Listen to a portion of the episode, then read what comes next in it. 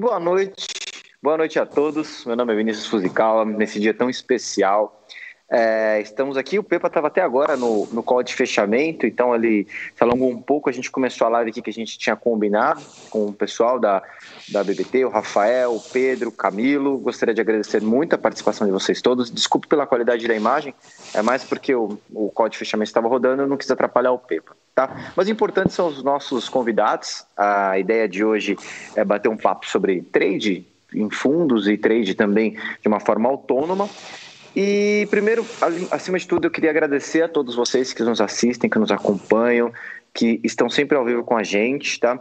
É, hoje a gente atingiu uma marca importante, que foi 100 mil inscritos no nosso canal do YouTube, que é algo realmente expressivo. É, aqui a gente não tem ninguém comprado, não tem ninguém que segue.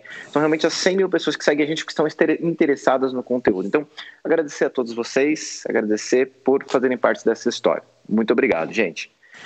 Em seguida, queria apresentar os nossos convidados de hoje. Vou começar pelo Rafael. Rafael é a primeira vez que ele faz live com a gente. É... Tudo bem, Rafael? Boa noite. Boa noite, tudo bem, pessoal? Boa noite, Rafael. É, o Rafael ele é da, da BBT Asset, né? É, ele é gestor. A gente vai explicar um pouquinho o que ele faz lá e vai debater também. E trouxe aqui também Pedro Lira. Tudo bem, Pedro? Faz uma live aqui conosco, né, irmão? Beleza, terceira live aí com vocês. Show de bola. Obrigado pelo convite. E Camilo, né? Camilo já faz tempo que é da casa. Boa noite, irmão. Fala, pessoal. Boa noite. Sempre bom estar aí. É isso aí. É, hoje eu convidei vocês porque até a Hanna, a Hanna que trabalha aqui com a gente, ela está aqui no chat, ela vai ajudar a gente a responder as perguntas. E a ideia de hoje era bater um papo sobre trade, né? Muito se fala sobre day trade. Eu acho que é o. É, a gente já fala disso há bastante tempo, mas virou um tema do momento aí. Muitos criticam, muitos apoiam, é um tema bem polêmico. Mas a gente costuma fazer muito conteúdo sobre isso. E uma das grandes, das grandes discussões é a diferença né, do trader que opera sozinho em casa vamos chamar de trader autônomo, e o cara que opera e faz trade dentro de uma corretora para uma tesouraria ou dentro de, dentro de um fundo. E existem diferenças aí, acho que a minha ideia também, eu, eu bolei uma pauta aqui de perguntas e eu queria começar esse papo falando primeiro perguntando para o Rafael. É, Rafael, você acha que qual é, a, qual é a principal diferença entre um trader que faz operações para o fundo e um trader que faz operações em casa sozinho? É o volume financeiro? Opa, boa noite, pessoal. Acho que são tem diversas diferenças, né? O, o trader é, de uma gestora, de, né, de uma tesouraria, normalmente você tem um regulamento, você tem um estatuto né? Então, primeiramente, é você ter a transparência com o seu investidor, com o seu cotista, é, sobre o que, que aquele veículo vai estar fazendo.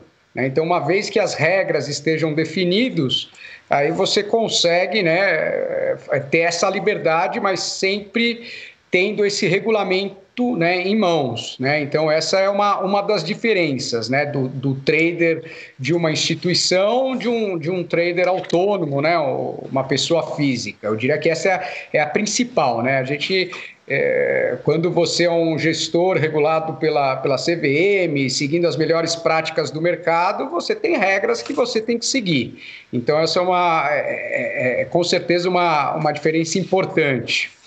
O, né, então, tem temas de, de liquidez, de posição em certos ativos. Então, são regras ali pré-conhecidas, inclusive a gente usa sistemas ali internos, né, até para evitar, às vezes, um erro operacional, alguma coisa que bloqueie a ordem. Então, eh, são, eh, são temas importantes aí que a gente tem que levar em consideração.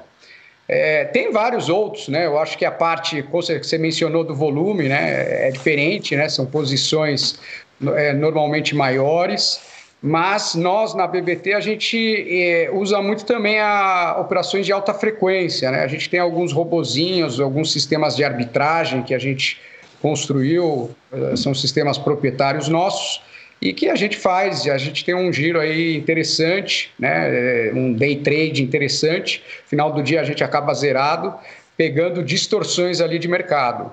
Mas é, eu diria que é, são essas, é, essas as principais diferenças.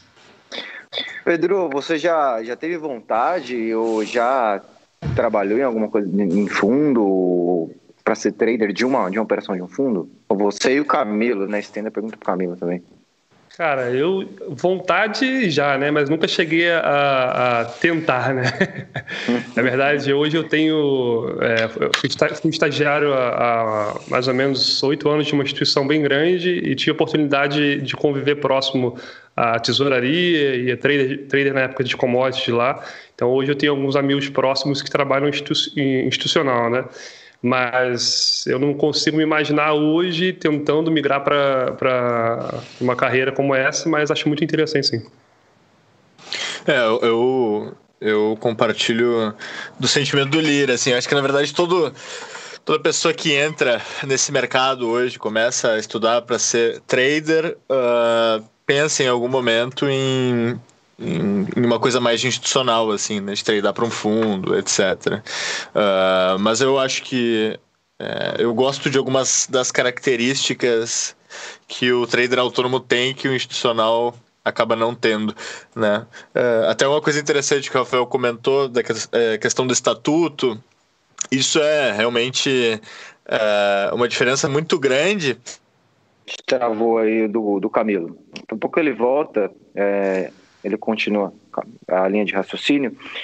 É, mas eu estendo a pergunta. Camilo? Voltou. Voltou, tá no mudo. Voltou? Vai, voltou. Pode continuar, pode continuar Aí. a linha de raciocínio. Eu não lembro onde é que parou, mas vamos lá.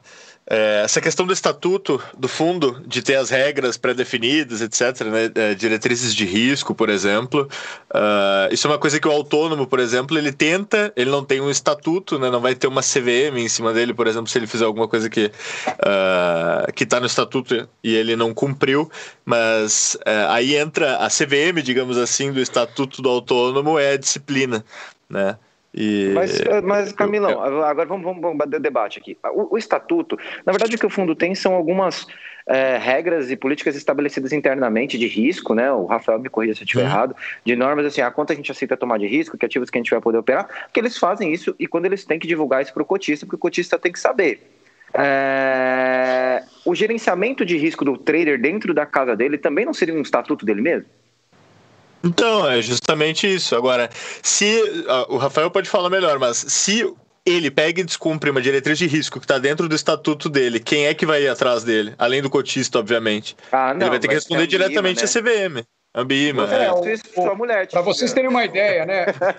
Às vezes você você quer começar a operar algum, alguma nova classe de ativo, algum instrumento, é, você tem que convocar uma assembleia, né? Você tem que avisar Sim. os seus cotistas, né? Imagina que seu fundo não tem, não, não lhe permita fazer aquele tipo de operação e você agora acha oportuno, né? Não é do dia para a noite. Você tem que convocar uma assembleia, botar no regulamento do fundo, aprovar e aí sim operacionalizar. Então, né? Obviamente você tem uma burocracia a mais, né? Uma segurança ali, uma transparência para o investidor. Eu acho isso totalmente viável é, é, um movimento mais lento, mas também eu acho bem estruturado. Não sou contra, sou totalmente a favor. O gestor ele tem que respeitar o regulamento, ter ele embaixo do braço e seguir as regras do jogo. As regras podem ser mudadas, mas de consentimento de, de todos os investidores que fazem parte daquele pool, né? Isso é importante.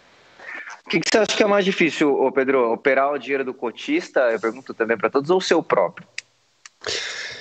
Cara, eu na, na, verdade eu acho que os dois têm o seu grau de complexidade, né? É, por mais que eu não tenha a experiência de, de ter a cobrança de, de ter um, uma rentabilidade, uma performance ali é, para vários cotistas, eu sei da pressão que é você operar o próprio capital e, e dependendo do, do, valor que você tem, é, saber a responsabilidade que aquilo pode mudar tanto na sua vida como das pessoas que estão em volta. Né? Então acaba sendo uma pressão muito grande.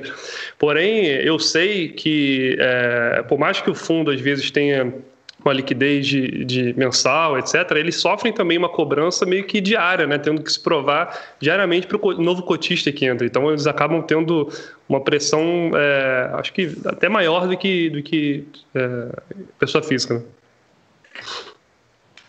É, é Rafa, alguma consideração? Estenda a pergunta. Você opera seu dinheiro?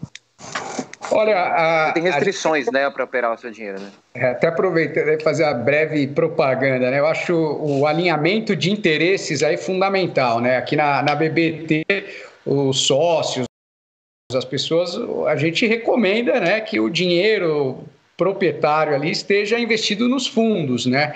Você cria um alinhamento de interesse. Então, aquilo lá vira um dia a dia, né? Eu acho que essa, essa diferença acaba não existindo na prática, até porque se você acredita nos seus produtos, seu dinheiro está lá junto com os demais cotistas, seguindo as mesmas regras, as mesmas taxas, e eu vejo isso como uma, um alinhamento, né? O skin the game, né? Famosa frase aí, eu acho, eu acho totalmente viável e, e acredito muito nisso.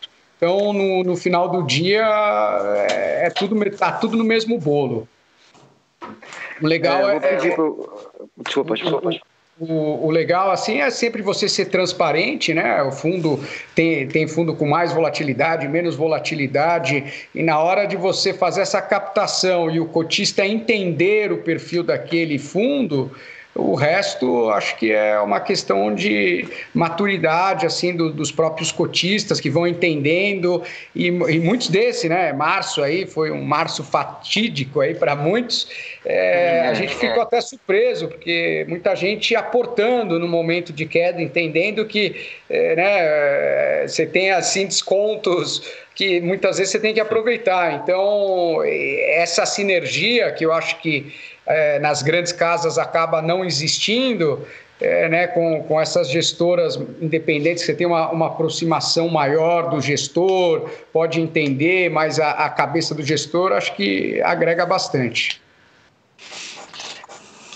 É, aí o Camilo, ele opera, opera, vai poder opera mini dólar, pode me dizer se ele opera mini ações. É, eles, o, tanto o Camilo quanto o Pedro, ele tem um, um, alguns ativos que eles operam. Quando a gente está falando de day trade, assim, é, agora eu peço também para o Camilo também me ajudar nas perguntas. Você lá no fundo, vocês operam lá no fundo, vocês operam basicamente um. Vocês operam vários ativos, mas vocês operam mini índice, mini dólar, faz day trade realmente lá para ter esse ganho, o Rafael? Olha, a, a, gente tem várias estratégias né, rodando. A, a, maior, as maiores posições do fundo são, são posições fundamentais, né? E a gente é. hoje, cada vez mais, a gente vem eh, diversificando, né? O mercado está exigindo muito isso, porque está realmente complexo, né? Então você tem que ter ações, tem que ter renda fixa, tem que ter moeda, tem que ter commodities, né? A gente vem os últimos meses aí a gente vem buscando ativos que, que não tenham correlação né, com essas volatilidades loucas ali, você aumentar é, ativos que não têm correlação, seguindo, obviamente, um princípio né, de valorização, uma tese de investimento em cima daquele, daquele ativo. E então, sim, tem horas que surgem, acabam surgindo oportunidades ali de, de curto prazo, tá? que você acaba, assim, às vezes fazendo uma operação com, com viés mais curto. E nós temos um, como eu falei, um sisteminha, né, um robozinho de arbitragem, que ele, ele, ele pega disparate de preços, né? Petrobras fracionário com cheio, o índice cheio com o mini. Então, essas distorções de mercado do mesmo ativo, que acaba sendo né, um day trade no, no ao final do dia. Sim. Então, é, é, é bem, para nós é uma, uma atividade bem normal aí, o day trade. É, tem diferenças, né, Camilo, eu acho, né? Do que você faz para o que o fundo faz. Arbitragem são operações muito comuns em fundo, né? Sim. É, eu, uma coisa que é interessante do Rafael ter comentado sobre tu querer operar um ativo diferente, né? Uh, e no fundo tu tem que convocar uma assembleia, tem que aprovar, etc. É, justamente nesse momento, uh, ali por março, até desde que eu comecei a tradar até março, meu foco sempre foi a moeda, sempre foi tradar uh, o real com o dólar, né? E eu comecei a sentir uma dificuldade muito grande de encaixar a minha leitura porque estava acontecendo no momento, naquele momento de mercado, e comecei a, a pulverizar minhas operações de intraday para outros ativos. Uh, algumas ações, quando estavam uh, interessantes, opções, até bolsa futura. E só que isso foi uma coisa, obviamente, que eu fui visualizando ao longo do tempo, não foi de ah, eu não estou mais me encaixando com, com o dólar eu vou começar a operar Petrobras amanhã, né? Mas foi a, a decisão ao meu ver, a logística de transição é muito mais rápida, né? E eu fico imaginando que, de certa forma, isso pode, ser, pode ter sido uma vantagem para mim, da mesma forma que pode não ter sido, né? Isso me remete a uma experiência que eu tive com o Juro, com o DI, uh, em 2018, que eu também treinava só dólar e comecei a ver DI porque ele estava dando umas puxadas muito fortes, assim, tava com uma volatilidade muito alta. E eu, bom, eu vou, vou começar a me expor um pouco em DI também. Estudei DI durante uns dois, três meses, uh, tentando aplicar a mesma técnica, uma técnica similar ao que eu utilizava no dólar. E quando eu fui pro DI, ele simplesmente me engoliu. Então, às vezes tu é. tem um pouco mais de, de burocracia, a logística ser um pouco mais demorada, digamos assim, é, te auxilia daqui a pouco não entrar em uma fria, né? Como eu me meti no DI. É, não, é, é, é complexo, porque quando a gente está falando de um fundo, está falando de um patrimônio maior, né? Um patrimônio mais alto, né? Também, Pedro. E assim, o pessoal do fundo ele vai fazer aplicação em DI, é, fazer proteção com título público. Existe toda uma estratégia no fundo, o Rafa também para fazer a, a gestão do, do, do, portfólio geral da, do investimento. Então você usa Markowitz, você usa uma série de regras para você conseguir chegar num, num, retorno, né? Coisa que o trader, né, Pedro? Ele não costuma fazer, ele costuma operar e, e às vezes não monta essa, essa, esse conceito de operação que o fundo tem. Ah, vou proteger aqui, vou pôr uma parte no tesouro direto direto, vou pôr uma parte em ações, vou fazer um hedge aqui, vou operar uma parte. O que você acha sobre isso, Pedro? Eu acho que deveria, né? Eu acho que deveria. É que muitas vezes o cara não tem dinheiro para fazer isso. É, pois Ele é. Tá entrando. É, aí, aí tem, que, tem que utilizar é, canais como esse daqui e o que for para poder passar para as pessoas que estão chegando agora que se elas querem rentabilizar em cima de day trade, ela tem que ter um financeiro ali para poder se, se, bancar caso perca aquele valor, né? Não pode ser para tudo ou nada, né? Acho que o principal problema da galera que chega hoje em dia é querer transformar um valor e em pouco tempo, né? Seis meses, um ano. Mas é, é isso. Acho que é basicamente isso. É, eu, li, eu li um livro, né? Um livro antigo do mercado, e a gente gravou um podcast recentemente com o Pepa falando sobre o axiomas de Zurique, né? Sobre os, os, os axiomas. Um dos axiomas é, é aposte. É, é aposte num único ovo, numa única cesta, e olha aquela é. cesta. Então, o cara faz muito na aposta que é muito diferente da. A gente até falou um pouquinho isso no podcast, inclusive lá com o Jovem Nerd, um Nerdcast sobre o assunto, falando sobre gestão de patrimônio e, e risco, né? E, e, portfólio. E é geralmente é isso que o fundo faz. O fundo, ele num único ativo, ele constrói uma série de investimentos, né? E coisa que o trader autônomo, na minha opinião, tá? Ele não costuma fazer ele entra, não são todos, tá? Mas ele entra pro game mesmo, na aposta, no, no, no, no, e acaba perdendo. Acho que é por isso que a gente tem uma margem tão alta de, de perda de traders. Você vê alguma diferença nisso, Rafa? Qual a sua opinião sobre isso? Olha, é, eu acho que são, são visões bem distintas. Como, como você falou, o fundo ele vê o ativo como um todo, né? O nosso, a nossa missão, pegando assim a atualidade, né? Que o mercado está bem complexo. Está complexo porque ativos que é, serviriam de proteção, de hedge, acabam não, não servindo. É, então, correlações passadas né, estão sendo distorcidas. Então, é, é, a gente está muito nessa, nessa análise, né, criando um, um, mercado novo. Né? Por exemplo, a gente, tava, a gente tem posição de ouro, temos posição de prata, é, que teoricamente seria uma proteção contra né, o mercado acionário. Né? A gente está com ações em tecnologia nos Estados Unidos, ações locais, e, e a correlação, de repente, vai tudo para um, né? fica tudo igual. Os fundos são multimercados, Rafa? São multimercado. É, é, um, é um multimercado e um, e um de ações. Mas, então, assim, a gente, a, a nossa questão está muito mais em, em, em equacionar essas, é, é, esses temas de correlação, de proteção, de não aumentar muito a exposição é, né, do que é, é, o, o, o, o, trade para nós é uma consequência, né? O, duration do, do, trade, que pode ser um dia, pode ser uma semana, pode ser um ano, é muito mais se aquela tese se concretizou ou não. Né, independendo muito do, do prazo, né? E, e, principalmente equalizando essa, essa pizza de diversificação, é, disposição, de né, ver que os ativos realmente estão correlacionados ou não é, essa que está sendo a nossa missão e confesso que que está complexo. O mercado aí ele, ele vem mudando numa, numa velocidade, os ativos a correlação histórica, basicamente você não está conseguindo aproveitar isso. Tudo bem que, passado algum tempo, né, o mercado se normaliza, né?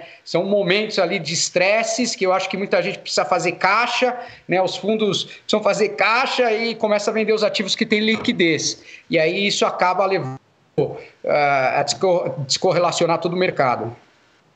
É, sabe o que eu acho, Camilão? É, a gente conversa bastante também, Pedro. Cara, quando a gente fala em trader de fundo, a gente tem uma visão, é, é, às vezes a pessoa que não conhece tem uma visão completamente que tem alguém que fica lá comprando e vendendo, olhando é, gráfico e tape reading price action, cara. Assim, dificilmente você vai ter isso. Você vai ter um robô ou um cara operando quantitativo na ponta. E, e na, ou, ou, o cara fazendo uma estratégia de spread num robô, que é ah, comprar. Teve, teve diferença de, de preço da Petro lá fora com Petro aqui dentro, compra lá fora, vende aqui dentro e fica fazendo esse tipo de arbitragem. É, é, é você sente isso da galera que vocês ensinam, você e o Pedro? Eles têm a curiosidade de saber isso ou, ou, ou não? Ah, eu, eu falo pela, pelo pessoal que está na minha volta, assim, e até quando eu comecei a minha visão de um trader institucional, era um cara que ficava a, a, digamos, majoritariamente, o trader institucional ficaria sentado na frente do computador, clicando comprar e vender, preenchendo boletinha com 200, 500 contratos de dólar e, e ao longo do tempo, até conversando muito com o Alex. E... Inclusive, o Alex está aí no, no, no chat, acabou de mandar um abraço. Ah, é? Obrigado, Alex. Mandar um abraço para vocês. Desculpa, conversando não, capaz. Conversando com pessoas mais antigas no mercado, que obviamente entendem muito mais que eu, eu fui começando a entender melhor como é a realidade. Né? E é importante desmistificar isso, né? Eu acho uma coisa extremamente interessante é que é, tem, tem muita gente uh, que está começando no mercado, ou começou faz pouco tempo, que acaba ficando com uma, até uma mania de perseguição, assim, de, pô, esse player tá me perseguindo, não, o mercado ele tá vindo não, é sério. Eu recebo é muito. Sério, é. Eu recebi isso semana passada. O cara do OBS tá me perseguindo. Exato, né? exato. Não. Eu recebi uma mensagem semana passada no, no meu privado lá, o cara falando que o mercado tu, tu, pode até lucrar uma semana, mas em um momento o mercado ele vai lá e ele vai ir buscar todo o lucro tu, de cara, o que, que é isso? Vai no médico, vai no psicólogo, pô, acho que tem alguém lá monitorando ele, é. os dois mini dele. Você vai devolver pô. isso daí, você vai é. devolver esse dinheiro que você ganhou. Eu tô anotando aqui, né? pô. Então, é, é interessante desmistificar isso, sabe? Não, mas é, é que a gente sempre fala assim, vamos, a gente pode entrar um pouquinho na parte de ferramentas, eu vou, eu vou passar a voz para o Pedro, mas assim, quando você está falando de um trader autônomo, o pessoal, as ferramentas que o trader autônomo, por exemplo, o, o, o tape reading, você está tentando ver o fluxo das ordens, e muito dos fluxos das, das ordens é gerado pelo Rafael. E às vezes o Rafael não está nem olhando o gráfico, ele está fazendo uma ordem porque é, naquele ponto a tesouraria do, do banco ou o gestor do fundo percebeu que é uma entrada. É, eu vou fazer a pergunta para o Pedro, depois para o Rafael. A, Pedro, a pergunta do Rafael é se ele utiliza algum desses estudos, tape reading, perception, e para o Pedro é: você acredita nisso, que você consegue fazer essa leitura do fundo e, e entrar no, no, no, de acordo com o gráfico? Eu sei que você opera muito com gráfico limpo, mas qual a sua visão disso, irmão? Eu não sei se eu entendi a pergunta, mas se, se eu se eu fosse operar por fundo, se eu conseguiria operar por gráfico, é isso não? Não, não, não exatamente. Deixa eu refazer a pergunta. Assim, por exemplo, hoje o fundo, quando o Rafael está lá na mesa dele, operando, o pessoal da gestora, ele está operando através de, uma, de um método, talvez um método quantitativo ou o robô que está fazendo isso, certo? E você na sua casa, você como trader autônomo, você está usando ferramentas para isso. Ferramentas Sim. que você pode ser um, um gráfico de médias móveis, um, um VWAP, um, olhando o fluxo de, de, de ofertas, é, até que a pergunta seria assim: ó, até que ponto você acha que isso é eficiente contra a estratégia do fundo que ele nem está vendo isso? Cara, na verdade, eu, eu acredito que ele, é, que como gestor de fundo, ele dificilmente vai ter o gráfico ali para utilizar como estratégia, sim, sim mais para ser algo visual, para olhar preço ou então região, né? Pelo menos isso é o que eu entendo. Então, no meu caso, eu já uso o gráfico para minha tomada de decisão, né? Para entrada, saída, posicionar é, meu limite de perda, meu, meu, alvo, e faço esse giro diário. Já, é, como você bem falou, eu utilizo só o gráfico limpo. Né? Existem outras ferramentas que eu acredito que são muito específicas, muito mais para pessoa física do que para um gestor. Né? É, pelo menos as pessoas que eu converso que são da área dizem que utilizam gráfico só para isso, para região, e a maior, maioria das posições que eles montam é por questão fundamentalista ou então por, por, um, um, é, por robôs, etc. Né? Mas eu acho que é isso. Mas você não pode. Se o Rafael. Vamos imaginar que o Rafael está com uma posição, uma mão grande. Ele fala assim: agora a gente vai operar, vai entrar no dólar. Porque a gente vai entrar ah. no dólar porque a gente sentiu aqui fundamentalista e a gente vai comprar o dólar para fazer um hedge. Ele entra tomando book. Ele entra tomando book porque ele tem que ter aquela operação. É, o tape reading é uma ferramenta que ajuda a ler esse fluxo, né? Sim. E talvez no gráfico ele não respeite nem suporte nem resistência, ele, ele vai embora nisso. Vai embora. E justamente, é... quando, acontece esse tipo de movimento, eu não sei o que está acontecendo, porque eu estou olhando só o gráfico. Então, se é algo, por exemplo, eu, sei como é que são os movimentos do ativo que eu estou operando, né? os movimentos clássicos. Se acontece uma, uma em 5, 10, 15 minutos que seja, é, uma porrada muito forte, que é, que é algo atípico do ativo que eu opero, o que eu faço? Eu fico de fora. Eu não tento descobrir o que foi que aconteceu, nem reagir àquilo. É, foi o que eu falo pessoal, né? Notícia, ou então algum player é, é, é, estopando ou, entrando pesado na posição, vai rasgar alguma, a maioria das marcações que eu tenho na tela e pode ser que em algum momento ele pare em alguma, mas naquele momento que aconteceu essa porrada, eu prefiro ficar de fora justamente para não saber o que aconteceu, né? Não tentar adivinhar. O que, que você acha? Deixa eu passar a voz para o Rafael. O que, que você acha? Camilão. Eu? É, tu. Uh, cara, eu acho que uh, tem uh, diariamente acontecem distorções no mercado gerada por players que muitas vezes, como até o Rafael falou, precisam de liquidez e é uma coisa que acontece fora de, de qualquer driver que a gente possa ver. E é importante fazer isso que o Liro falou. É difícil complementar o que o Liro já falou, mas é conseguir identificar um movimento muito atípico para o ativo que tu já conhece, perceber que aquilo é um movimento atípico e ficar de fora. Né? Mas uma curiosidade uh, sobre essa coisa de institucional não utilizar gráfico, utilizar só para mais para ver e tal, tipo monitorar o preço, uh, mais para monitoramento do que para tomada de decisão. a live que a gente fez com o Alfredão aqui no, no, no, canal da Futura, ele eu achei curioso isso, achei interessante, porque eu achei ele, que ele não utilizaria. Ele falou que usa gráfico não. de um minuto com ele estocástico. Falou índice, ele falou que ele usa índice de força relativa bastante, isso, FR. É, é. eu, eu, eu, realmente não esperava. Não esperava. Também não. É, ele falou que usa para o giro, obviamente, tanto que usa o gráfico de um minuto, né, para fazer aquele giro, um scalp que o pessoal gosta de chamar, mas eu achei bem curioso, assim logo ele, sabe? Falar que utiliza. Mas eu acho que isso é uma questão muito, muito pessoal, sabe? Aonde que tá a tua tomada de decisão? O que, que tu, tu te sente confortável analisando para tomar tua decisão e, obviamente, o feedback que tu tem disso. Né? Não adianta eu querer operar uh, ah, VTC se eu não entendo nada de VTC e meu feedback é negativo. Passei um ano operando, exemplo, né? Passei um ano operando VTC e não me deu retorno. Por que, que eu vou continuar operando VTC? Eu vou operar qualquer outra coisa, sabe? Mas é isso. Vou passar a voz para o Rafael. Rafael, você viu a, a posição do, dos meninos aí sobre isso. É, você hoje está é, na ponta do fundo. Foi o que eu falei, quando você quer tomar o book, às vezes você está com a mão grande, você acaba tomando e não vai respeitar gráficos. Você usa algum, vocês usam lá no fundo que tipo de ferramenta gráfica ou, ou tape reading vocês têm, fazem esse tipo de análise?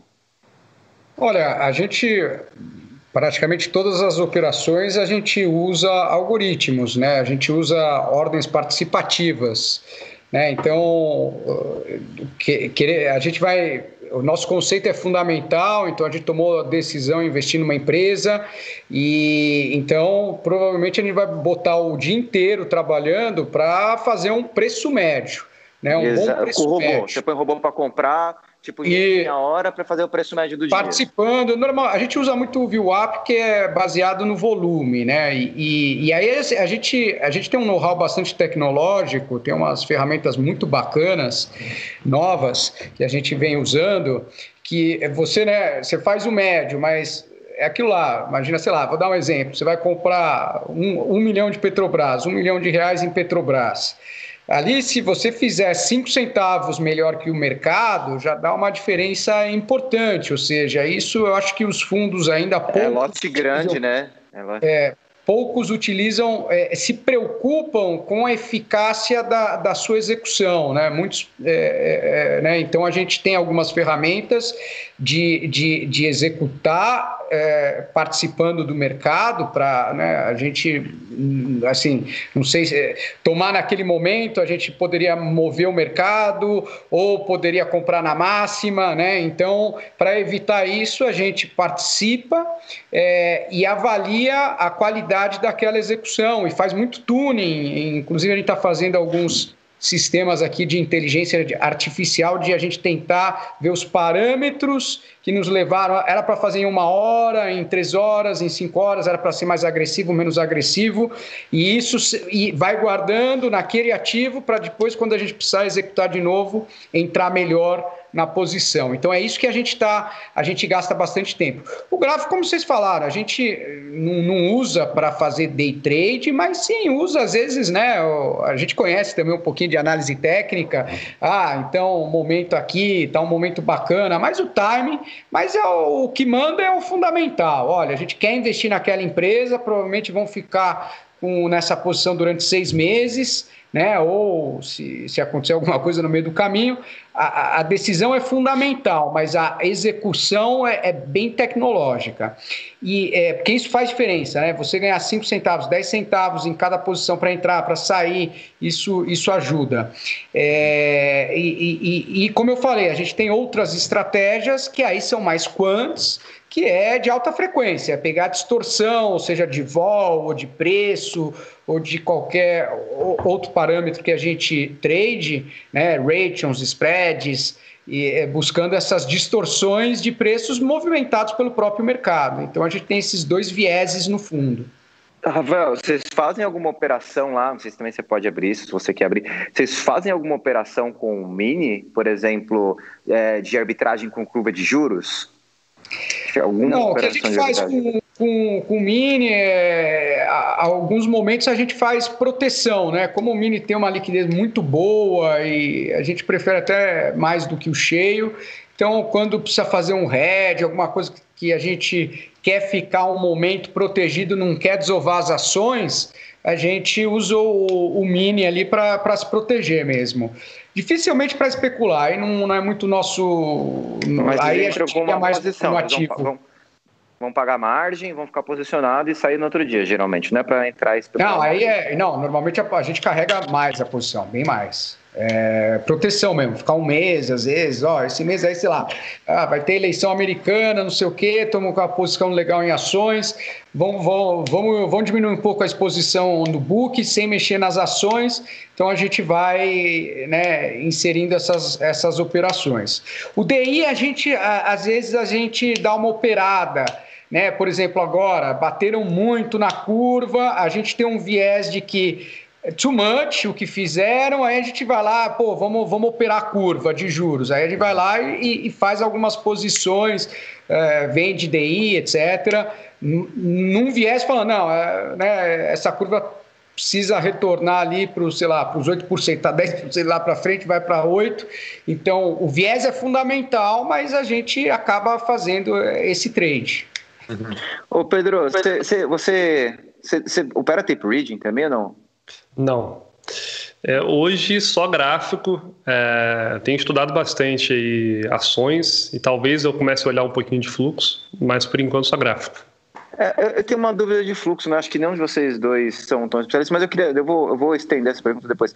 Porque, veja esse caso do Rafael, por exemplo. Ele está entrando no Mini, ele está entrando no Mini para fazer um head de uma operação de, de, de Ibovespa da carteira, entendeu? Só que ele passa essas ordens, ele não passa pelo fundo. Ele vai passar aqui uma parte pela Nova Futura, uma parte pela, sei lá, pela XP, uma parte pelo BTG. Você não tem como rastrear quem é o fundo. Entendeu? Sim. Você vai ver os players que estão no mercado. E aí, quando você está vendo no fluxo, você está vendo ali, ó, batendo, batendo, tá comprando, tá comprando, tá comprando, tá comprando. Acabou o dia, a Nova Futura posicionada, sei lá, em 30 mil minis. Pode ser ele, pode ser o João, pode ser o José. Como é que. É, era minha dúvida assim, como é que o fluxo entende esse tipo de operação? Mas que a gente tem que chamar alguém que nem que alguns outros, nem o Kim, uma galera que. O, o, Eu acho que nem. O, então.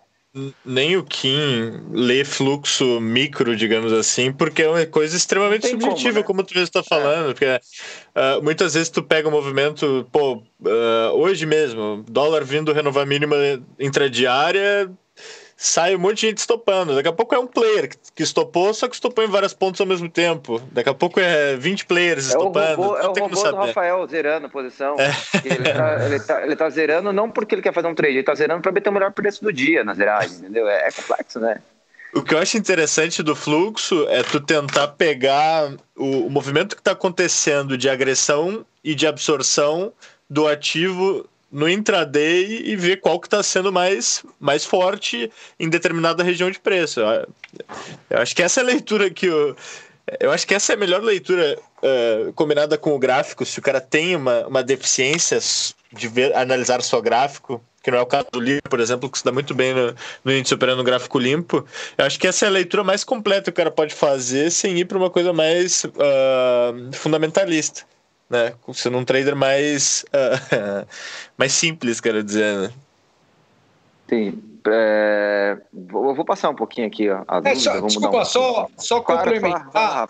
O, assim, né, a questão do fluxo. A gente usa o fluxo para acelerar ou diminuir a velocidade de entrada ou saída de uma posição. Né? Então, por exemplo, eu sempre olho o mercado, né? então o preço médio do mercado, o VWAP do mercado. Se eu estou com preço médio, estou comprando e eu estou bem, eu estou abaixo dele, talvez eu possa acelerar minha operação. Então, isso sim, os nossos sistemas eles usam, mas sempre com aquele objetivo né, de, de eu tentar ganhar do mercado no meu preço médio. É, é isso que eu estou buscando. Não é para ganhar, né, para fazer day trade. A gente usa esse fluxo sim para alimentar os nossos sistemas para ou acelerar ou, ou não, né, ou, ou brecar um pouquinho o, aquela entrada da, do, da posição em um determinado ativo.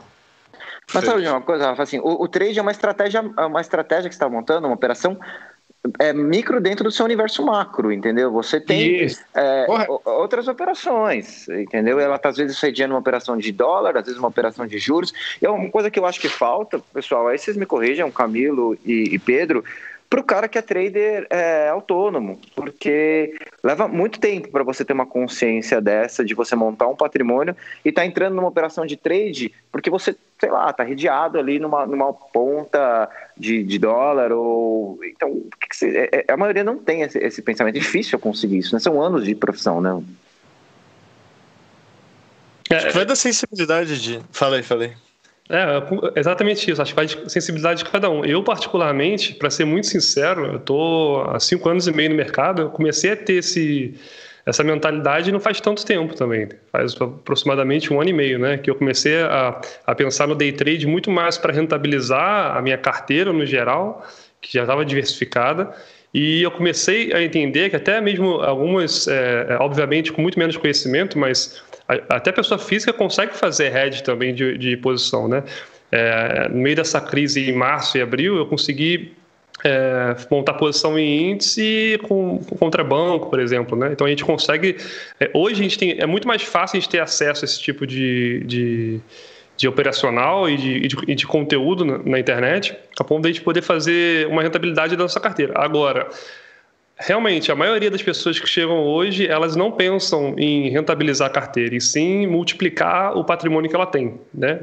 Então, ou seja, ela, ela vai, vai focada no, principalmente em day trade, porque é o que vai dar o retorno mais rápido, né, teoricamente. É, mas aí você entra numa questão que foi que eu te falei lá do Axioma de Zurique, e a gente e o Pepa discutimos sobre a teoria de portfólios. Quando você diversifica muito uma, uma aplicação, no caso de um fundo multimercado, por exemplo, ele vai ali performar. O Rafael me corrija, mas assim, a gente fica muito tempo. Fundo que performava 120, 130 de CDI era um ótimo fundo, porque o cara está montando uma operação tão boa, porque ele está conseguindo ganhar 130 do CDI, quando o CDI era 10, 12, e Exato. aí o cara estava ganhando 130 daquilo, entendeu? Sim. E era um puta dinheiro. O cara tá ganhando 130 do CDI, e aí ele está fazendo uma operação de juros, ele está diversificando de uma tal forma que ele está balanceando. Se o petróleo cair, ele vai ganhar numa ponta, ele vai ganhar em outra. Quando o cara está fazendo um trade ali sozinho, o que ele está fazendo? Está colocando o risco dele no único ativo, e assim, ele tem um risco muito maior só que também o potencial de ganho é maior. É, é, claro. é aquela teoria de, de, de, de, risco e retorno, né? É, é, um, é, um, assunto controverso isso, porque o cara que está fazendo um trade ele está querendo buscar um ganho rápido. A gente sabe que a, a taxa de mortalidade do trader é grande, né, comparado com, aos outros investimentos.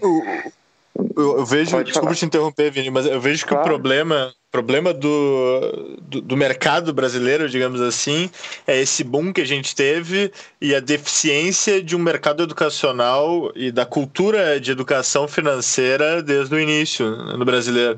Então, uh, eu arrisco dizer que é sei lá, 80%, pelo menos 80% da galera que está entrando hoje no mercado financeiro uh, e conhecendo day trade, por exemplo, é o cara que vai pegar 50% do patrimônio dele, que é bem pequeno, e vai botar tudo em day trade achando que ele vai viver daquilo ou que ele vai dobrar o dinheiro, sabe?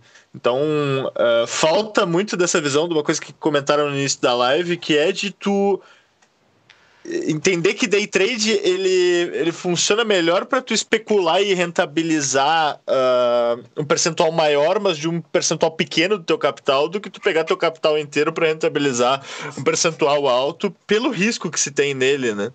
É... As pessoas têm que ter uma noção melhor de montar uma carteira e destinar, sei lá, 5, 10% do capital que ela montou essa carteira para operar day trade, sabe? É... Vamos perguntar para o Rafael se você tiver, se você não for, esquece a parte de gestor de fundo, tá? Se você tivesse operando o seu dinheiro em casa e fosse um trader autônomo, você operaria parecido com o que você opera no fundo ou você operaria diferente?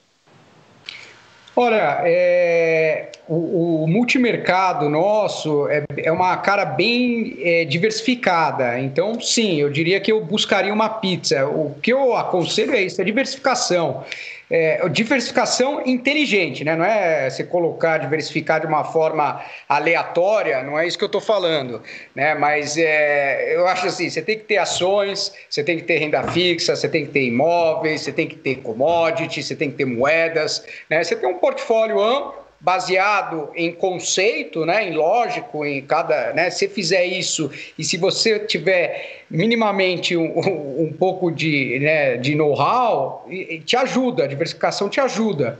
É, então, eu, eu, concordo, assim, para quem tem o perfil Mas você não ia fazer nem um tem... tradezinho ali, um tradezinho? Não, mas então, é, é, o que eu ia falar, é o que eu ia falar agora, se, é, é, o que eu ia falar agora, eu acho perfeito isso, é, você pode fazer day trade, acho que você deve testar as teorias, operar, pode ser ganhador, fantástico.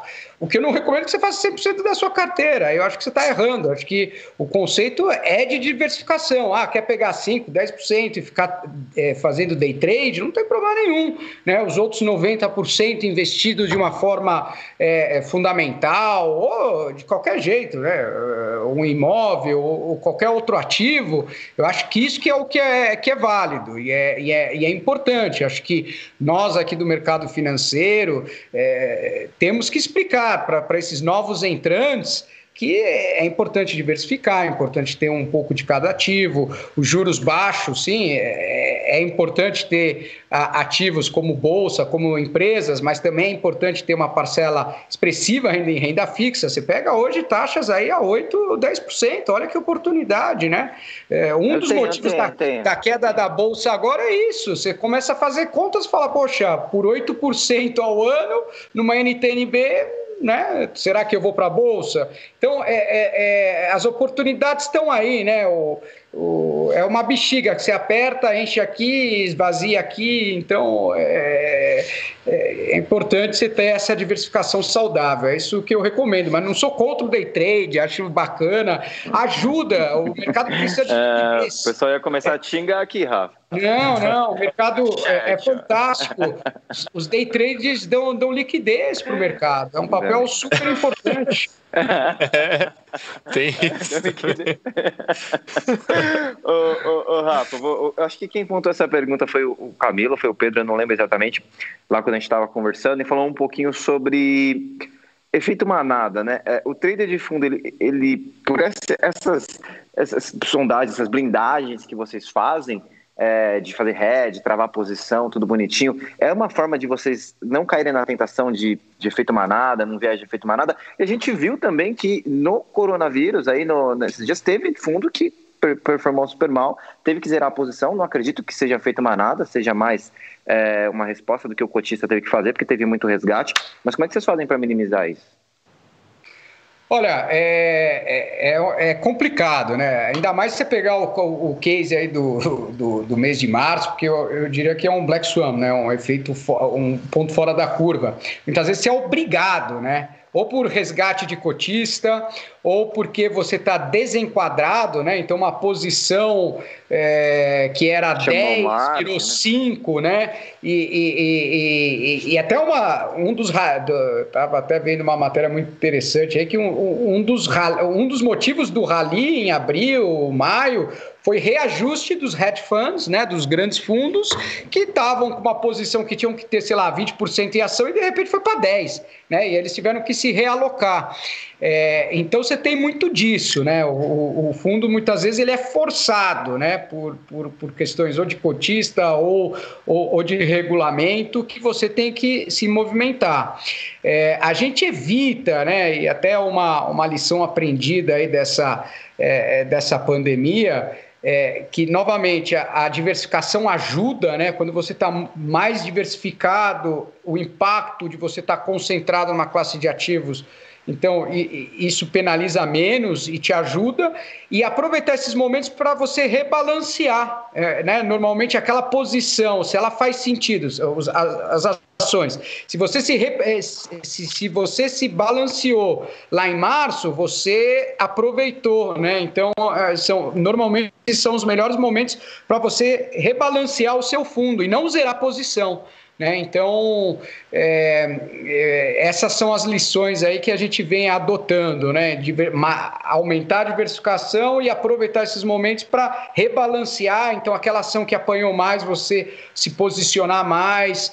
Então, a gente vem fazendo essa otimização de portfólio. É uma coisa que, que ajuda e a gente né, vai sempre criando estatística né, dia após dia, mas é uma lição aprendida, aí, uma melhora aí que a gente está implementando os nossos fundos. Uma curiosidade no, no, no Wesley Day, o Apple ele estava vendido em dólares, acho que era o Apple, ele estava vendido em dólar, do Wesley Day ele teve que zerar toda a posição dele em dólar e no outro dia ele retomou praticamente toda a posição que ele estava shorteado e tinha zerado no, no dia anterior por essas questões de, de cotista, de, de, estatuto, de margem, sei lá o que era. Acho que para alocar em outro ativo que estava com mais margem, não, não, sei exatamente o que, que era, mas é curioso parar para ver isso, né? Uh, pro, o trader, pro, pro estudante de mercado que está começando agora, às vezes é uma coisa que não entra na cabeça, né? Pô, porque o cara se zerou ontem para comprar hoje de novo?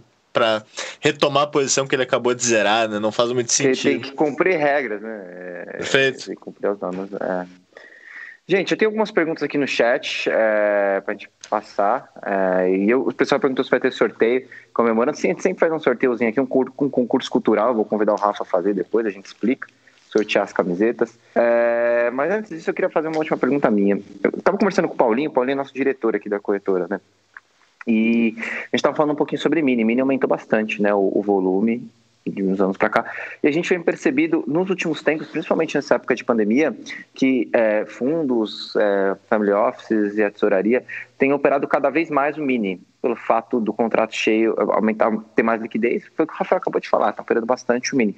Rafa, é, eu pergunto para você, Camilo e, e, e Pedro, está mais difícil operar o mini com a entrada desses players mais pesados no nativo ou, ou não? Cara, falando do dólar, ele tá mais complexo, usando a palavra do Rafael, desde março. Então, é um mercado que, para mim, ficou bem mais complexo de ser operado, apesar de estar ficando mais dócil, digamos assim, agora. Então, eu não vejo isso como uma, uma dificuldade pelo, pelo big player, digamos assim, tá migrando do cheio para o mini, mas sim por uma questão de mercado mesmo. Isso não. É, isso, eu, eu acredito que isso afete mais o cara que tem uma margem muito curta e não consegue e, e sofre com o balanço do mercado, porque uh, muitas vezes o pessoal opera olhando cheio. Uh, opera o mini olhando o cheio e acaba estopando no mini, por exemplo, numa região em que o cheio não chegou por conta dessa. Até, por exemplo, um HFT chegar e, e, e completar o book, fazer o, o esqueci o termo, porra.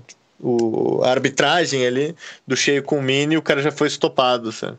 Então, acho que isso afeta mais o cara que tem tem pouco capital disponível, sabe? Opera muito. Uh, alavancado? É, muito alavancado, muito alavancado. Eu concordo. Para mim, o mercado ele talvez não tenha ficado mais complexo é, no índice, pelo menos, mas ele, tem, ele com certeza ficou mais caro. Né? Então, você, você acaba vendo, eu por olhar só gráfico, acabo vendo os mesmos movimentos, porém, é, aquela região onde antes eu trabalhava, uma região de 200 pontos, 150 pontos, hoje é 300, 400. Assim no dólar, como quando eu fazia algumas operações por lá tentava trabalhar uma operação com base em 4, 6 pontos, hoje é 10, 12, 15 pontos. Né? Então eu acho que o mercado ficou mais caro. Talvez isso volte a, a reduzir depois desse, né, que se resolver tudo, é, a vacina, as eleições e tal, mas eu acho que o volume só ajuda, né? Traz até mais liquidez, é, os movimentos, na minha opinião, ficam até mais claros, só que um pouco mais caros. É, vou, tô dando uma lida nos comentários aqui. Ô Pedro, quem é me, me perdoe se eu não, não souber. Quem é o Luiz Figueiredo? Vocês botaram o Luiz Figueiredo no, na minha foto. Aí o pessoal ah, falou hashtag Luiz Figueiredo. Eu falei, pô. Gente. Desculpa, gente.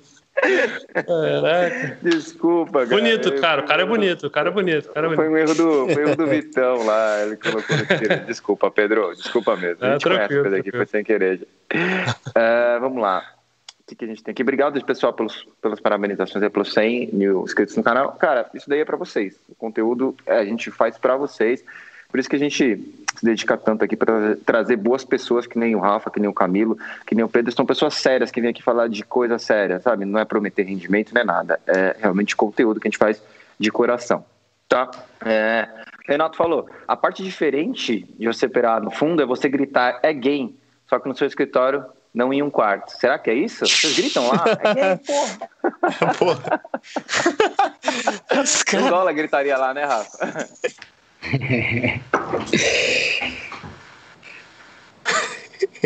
o Rafa, o Rafa nem. Não, eu... nem tem é que responder. No escritório não rola isso aqui, não. nem aqui, velho. É, vamos lá. É, o pessoal falando usam HFTs. O, o Rafa falou um pouquinho que ele usa bastante robô lá, uma série de coisas. Você está usando algum tipo de robô, você e o, e o, e o Pedro ou Camilo? Cara, eu não, não utilizo robô, eu gosto de fazer manual.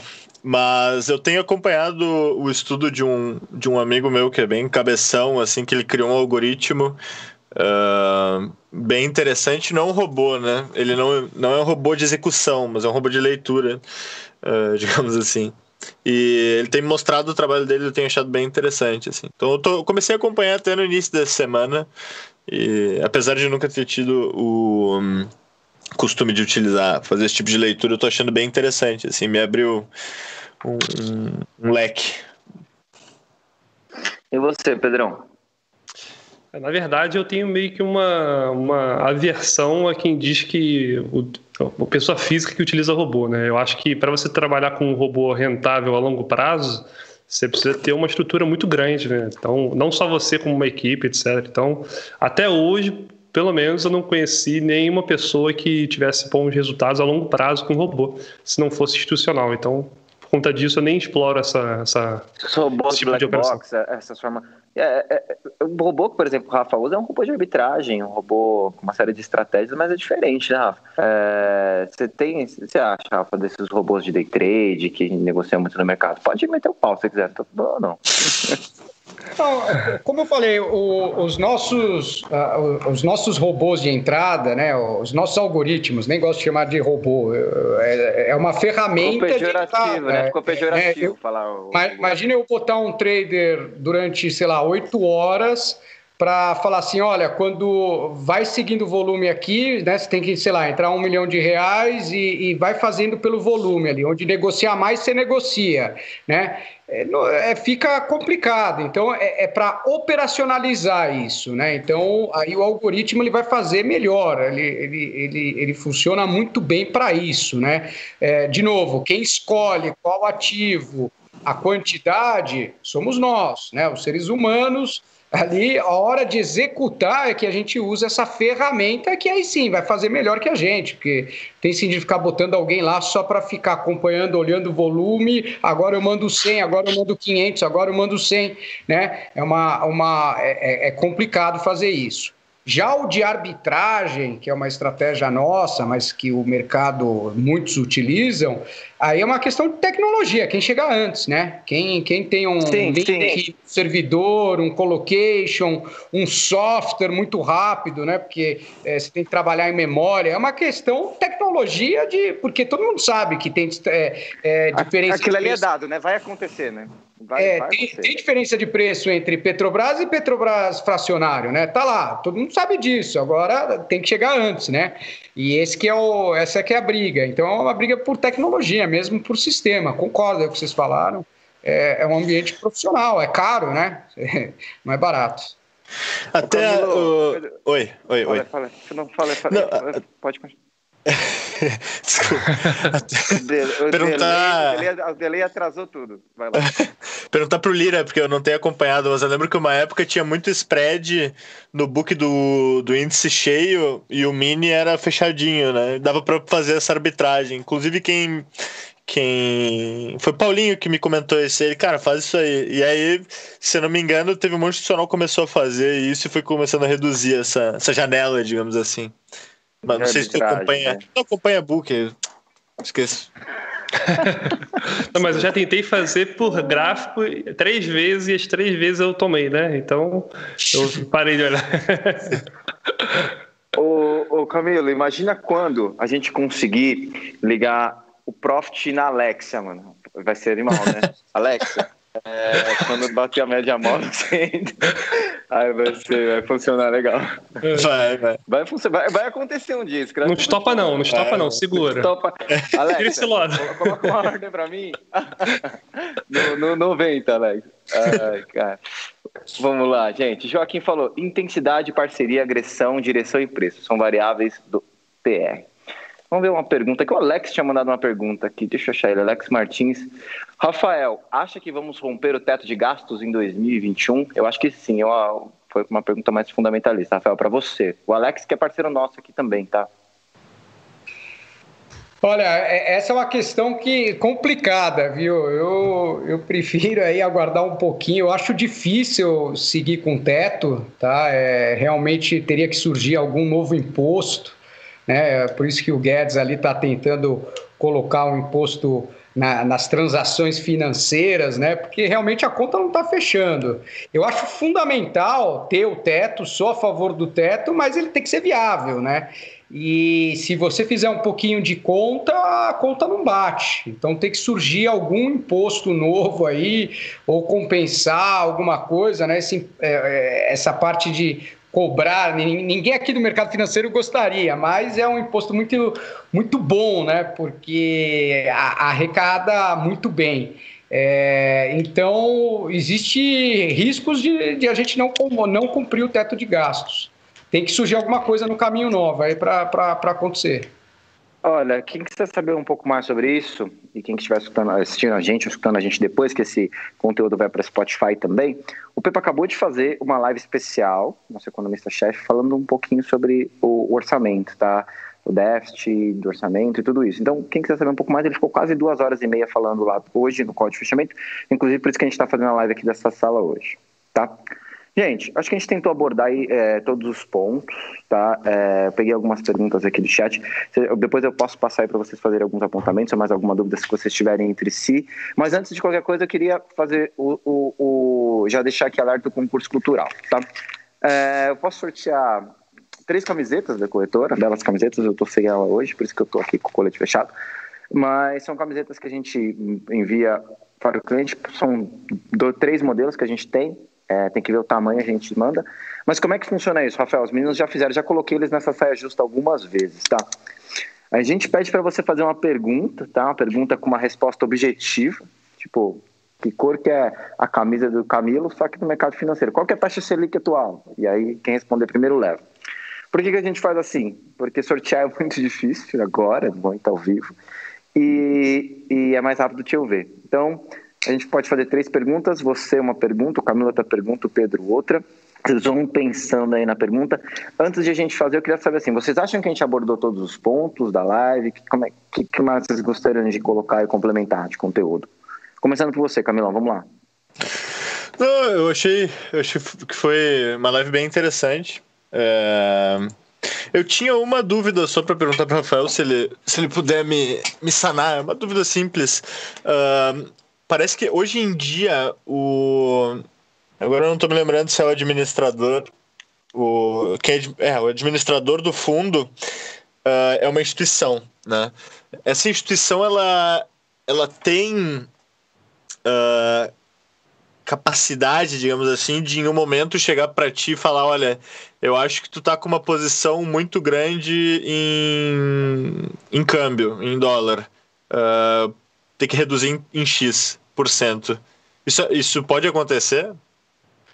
Não, o, o, administrador, né, teoricamente, ele contrata a gestora, né? O, o gestor, ele é, só que é o gestor que escolhe os ativos, a, a, quantidade dos ativos.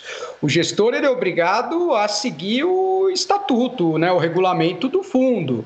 Aí sim ele pode ser penalizado, né? É, é, teria que chamar uma, uma chamar os cotistas para uma votação para a mudança do, do gestor, né? Que é, isso é, são os cotistas, na verdade, que são né, os donos ali do, do fundo. Sim. Mas eu entendi um pouquinho. Acho que não é isso. A pergunta também. Vê se, vê se, vê se eu estou sendo é, correto no seu conceito. Porque administra... a Nova Futura é administradora de fundos, tá? É... O administrador de fundos faz um, um, trabalho burocrático. É que eu acho que assim, por exemplo, está falando de posição de fundo.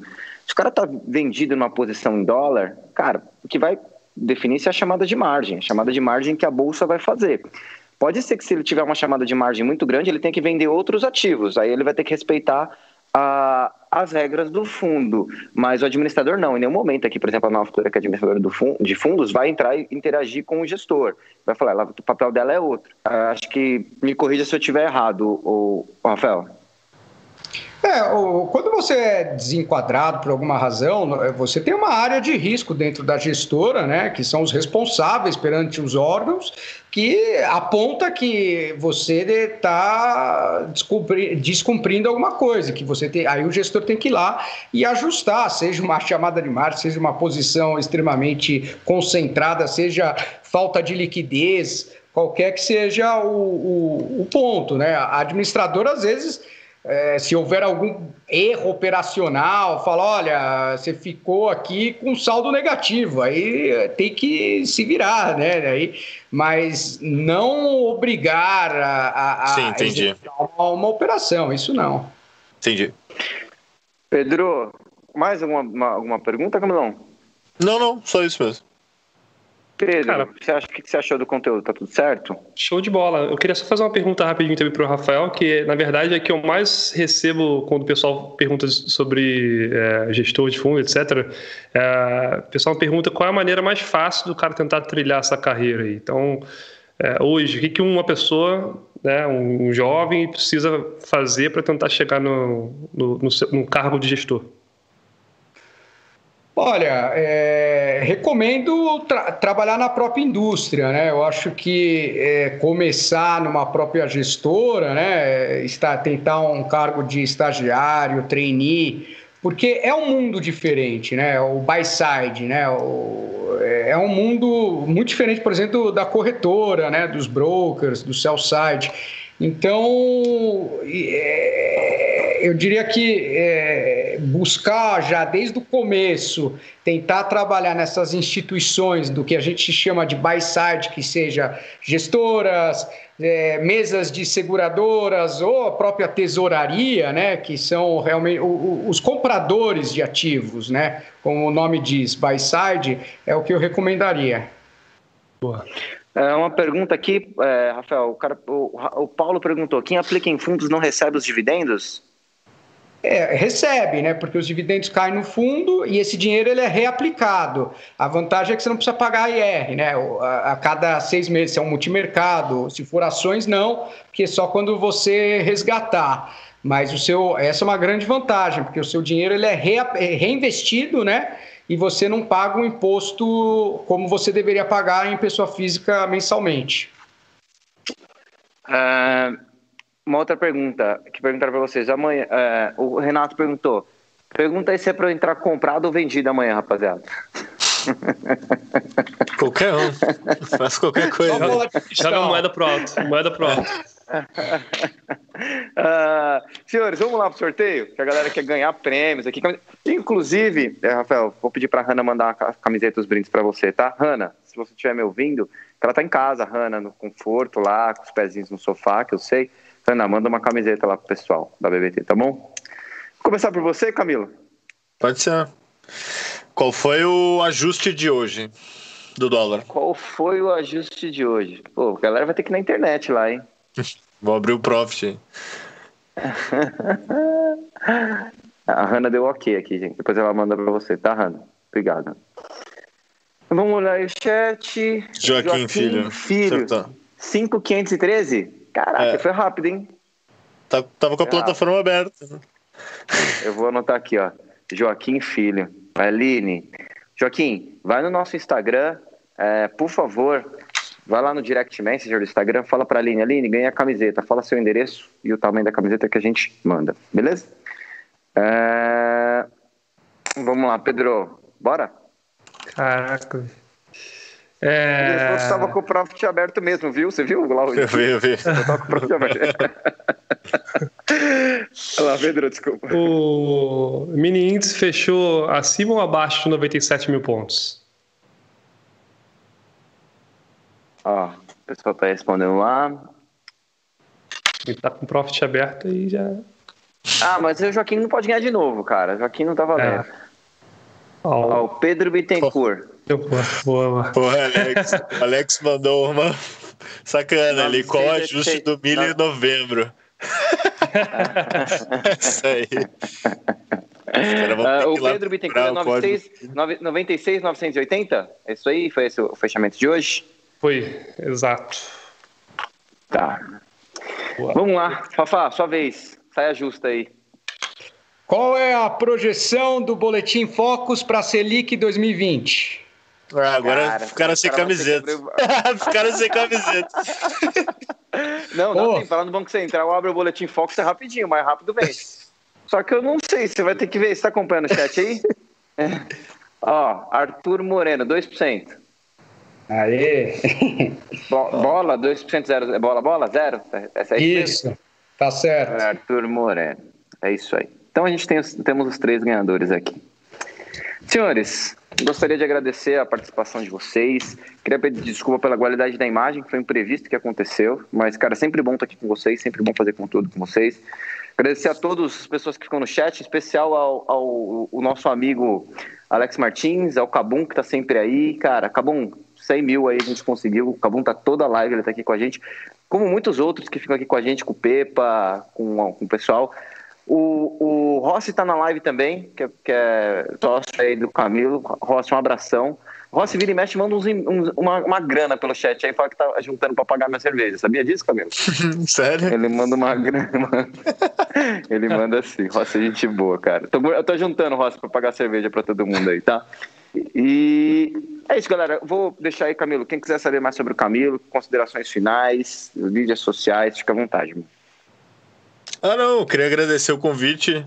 Realmente é sempre um prazer estar aqui na Nova Futura, apesar de eu ter parado né, com, essa, com esse lado educacional para focar mais no, no, meu lado operacional. Uh, eu continuo à disposição na, nas redes sociais para quem achar que eu posso agregar de alguma forma. Eu sou uma pessoa bem tranquila, então pode mandar mensagem que eu respondo assim que possível. E agradeço a Futura no sempre. No Instagram, né, Camila? É, no Instagram, Instagram. Arroba Doleiro Jackpot. E. Desculpa, agra... Hã? Desculpa te interromper mais uma vez, é Não. eu gosto de fazer isso. Capaz, pô. Não, mas é isso. Queria agradecer mesmo o convite. O Alex está assistindo aí, pô. É... Legal, legal mesmo. Obrigado, irmão. Sempre você está aqui, essa é a sua casa aqui. Você trouxe o Pedro, o Pedro também está se tornando aqui um parceiraço nosso nos conteúdos. Pedro, mais uma vez, obrigado. Suas considerações, quem quiser saber mais sobre o Pedro. É, underline Lira Pedro, é, agradecer mais uma vez. Mais uma vez eu digo que sempre que, que quiserem minha presença aqui, eu estarei presente. E, e agradecer também por, pela, pelo tema da live, acho que é muito pertinente. E prazer conhecer o Rafael também. É, esqueci de falar isso também. prazer conhecer o Rafael. Rafa, e você, quem quiser saber mais, considerações finais, quem quiser saber mais sobre você, sobre a Asset, sobre os fundos, como é que faz? Opa, bom, bem, primeiramente, obrigado aí pelo convite, um prazer aí conhecer o Camilo, o Pedro, super bacana aí, o Vinícius também, obrigado aí pela, pelas perguntas, acho que com certeza aí agregar valor aí o pessoal, aprender, sempre, sempre é bom aí compartilhar. É, pode seguir a gente lá no, pelo Instagram, BBT Asset, Tá? A gente bota lá a carta ao cotista, a gente faz uns videozinhos curtos, né? Agora com todo o tema da, da, das redes sociais importante. Acho que é um conteúdo, um viés mais fundamental, né? Diferente aí que normalmente acho que o pessoal acompanha, mas vale a pena nos conhecer, entender a, a nossa cabeça. E recomendo sempre para qualquer investidor que for investir em fundos conhecer o gestor, conhecer o, o, né, como eles trabalham, acho que é fundamental, porque vai ter oscilações e, e né, investimento, pelo menos a gente acredita que tem que ser um pouquinho mais de médio e longo prazo ali. E, então acompanha a gente lá pelo BBT Asset no Insta ou pelo site bbtasset.com.br, tem todo, todo o nosso conteúdo lá também. Agradeço muito aí a Nova Futura pelo convite, obrigado e estamos à disposição.